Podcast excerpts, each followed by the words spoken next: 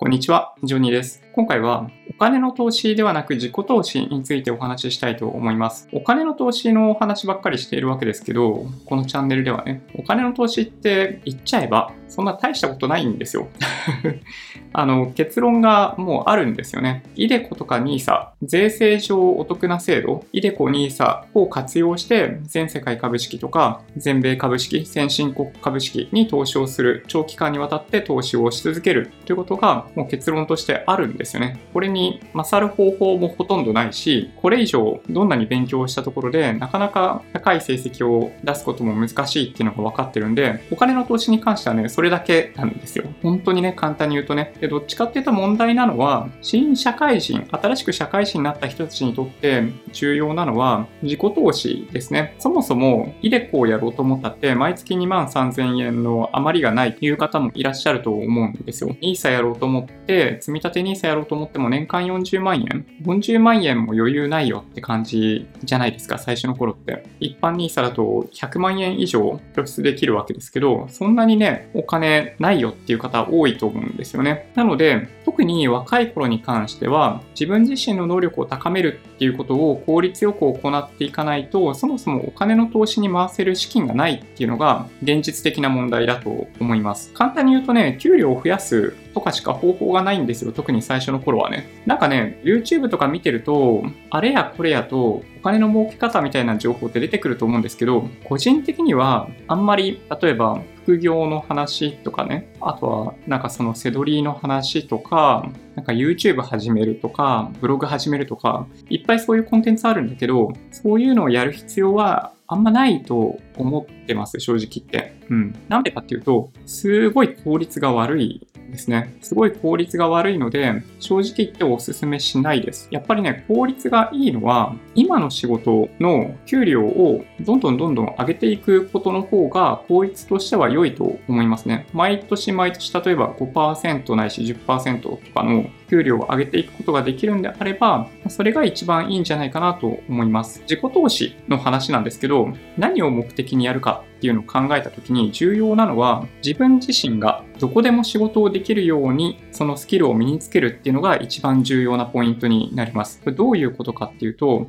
例えば一番わかりやすいのは日本語しか話せなければ日本の会社でしか仕事ができないんですよね。で、日本の会社でも日本語しか喋れないと採用してくれないところ結構あると思います。あとは特定の会社でしか利用できないようなスキルだったりすると他の会社に行けないですよね、そもそもね。なので、どういった人材が給料が高いかっていうと、世界中どこでも仕事をすることができて、世界中どこでも能力を発揮することができるスキルを持っている人がめちゃめちゃ給料高いんですよ。簡単に言うと、すごいね、抽象的な話をするとそういうことになります。具体的な話をしていくと、さっきお話ししたように、日本語だけしか話せないと、そういう意味でいくと、高い給料を求めるのやや難しいですね。グローバルな企業、いわゆる外資とか、日本国内でも外資系の企業入った途端に年収1000万とかね、全然ザラにあります。国内企業だと年収1000万いくところは結構あるといえばあるんですよ、業界によっては。とかはあるんですけど、英語を話せる人にとってはね、国内で仕事をする必要性はあんまないということになります。例えば、まあ、僕が属している IT の世界だったりすると、アメリカで働く人の給料って日本の2倍とか3倍ぐらいもらってるんですよ。同じぐらいのスキルセットだったとしても。というのがあるので、言葉の壁さえ乗り越えてしまえば、実は給料を上げることがそこまで難しくなかったりします。なので、最初に頑張ってもらいたいのは、やっぱりね、英語話せない人は英語を頑張った方がいいと思います。頑張り方はそんなに難しくなくって、例えばね、YouTube の英語学習コンテンツをひたすら見るっていうのも一つですし、Netflix でひたすらね、英語字幕のコンテンツ見まくる、アメリカのドラマ見まくるとかさ、そういうのでもいいし、あとはオンライン英会話、レアジョブみたいなのを使って毎日毎日25分英会話やるとかね、こういったことをやるのはすごいいいと思います。他の勉強と違くって、英語は今日やって明日できるようになるわけではないんで、ほんとね、すぐ始めた方がいい。すぐ始めて、毎日毎日継続さえしていれば、数年後、結構話せるようになってるはずですね。はい。なので、まず最初は英語。その次、それ以外になってくると、どのスキルが一番いいのかっていうのは非常に難しいですね。人によって違うんですけど、僕がお勧めしたいのは2つ。お金の知識と IT の知識というふうに、まあ、よく言ってます。自己投資っていう意味でいくとね、やっぱり他の人があんまり持ってないんだけど、全世界的に通用しやすいスキルっていうのが、やっぱり重宝されるんですよね。なので、お金の知識、まあ、簿記かな、FP はね、そういう意味では、ビジネスにおいてそんなに必要とされないですね。自分の生活にとってはね、そう、FP の知識は重要なんだけど、ビジネスにおいて重要なのはどっちかっていうと簿記、複式簿記ですね。これは結構ね、重要です。簿記の知識はね、みんなあんま持ってないんですよ。経理とか財務とかやってる人たちはもちろんすごい詳しいんですけど、それ以外の分野で働いている人も簿記、複式簿記の知識があると仕事っぷりが全然変わってきますね。原価償却とかぐらいだったらみんな結構わかると思うんですけど、なんかそれ以外の細かいお金絡みの知識って本当にみんなあんまり持ってないんで、やっぱりね、優位性になると思います。特に役職がついていく過程でお金の知識より重要になってくるんで、まずは簿記3級じゃないかな。簿記3級はね、ゴールデンウィークに取るぐらいのノリでいけると思いますよ。うん。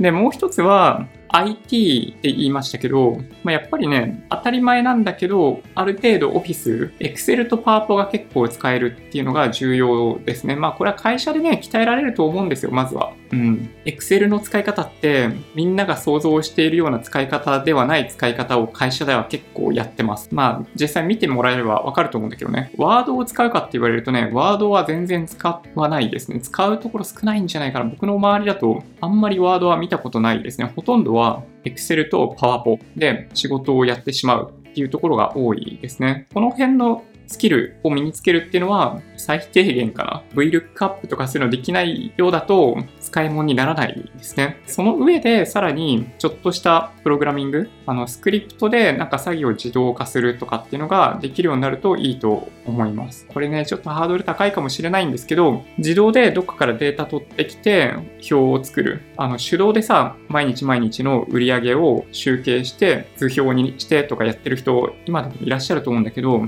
自動化した方がいいと思いますね。うん。どんどんどんどん自分の時間を、自由な時間を増やしていくっていうことが本当に重要なんで、やっぱりね、ツール、アプリケーション、プログラミングをできる範囲で使いこなすっていうのが、まあその仕事を効率化していくっていう意味では非常に重要かなと思います。その先にあるのはね、やっぱね、プログラミングなんですよね。僕もずっと昔はやってて、まあ最近はもうしばらくやってないですけど、プログラミングできる人って論理的な思考力めちゃめちゃ高いんですよ。なんだろうな。世の中で起きている物事を構造化するんですよね。解釈の余地ない感じのレベルまで落とし込んで構造化するっていうのがプログラミングの前提としてあるんで、プログラミングができるということそのものもそうなんだけど、なんかそういう論理的思考能力を高めることができるっていうのは、プログラミングの副作用、良い意味での副作用として大きいんじゃないかなと思います。そんな感じですかね。英語でしょ？簿記3級。あとはプログラミング。まあ、この辺をまずはね、やってってもらうといいんじゃないかなと思います。他の動画でお話ししましたけど、有料セミナーとかそういうのに入る必要性っていうのはマジでなくって、ほぼ全ての情報がブログだったり YouTube で手に入る情報なので、とにかくお金を払わずに、まあ、今お話ししたようなものの知識をまつけていく。簿記3級に関しては問題集ぐらいは買った方がいいかもしれないけど、そんぐらいで受かるんじゃないかな。うん。まあだから出費3000円ぐらいぐらいは、まあ、簿記3級取るのに必要かもしれないけど、プログラミングに関してはお金出す必要ないんじゃないかなと思いますね。英語に関してもね、レアジョブとか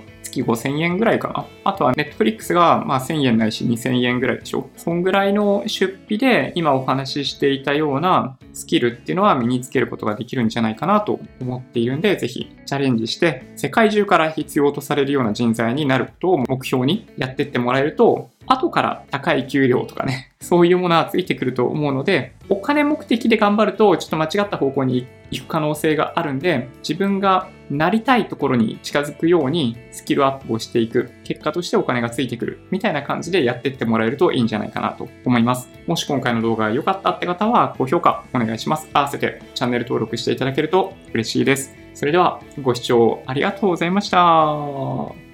バイバイ。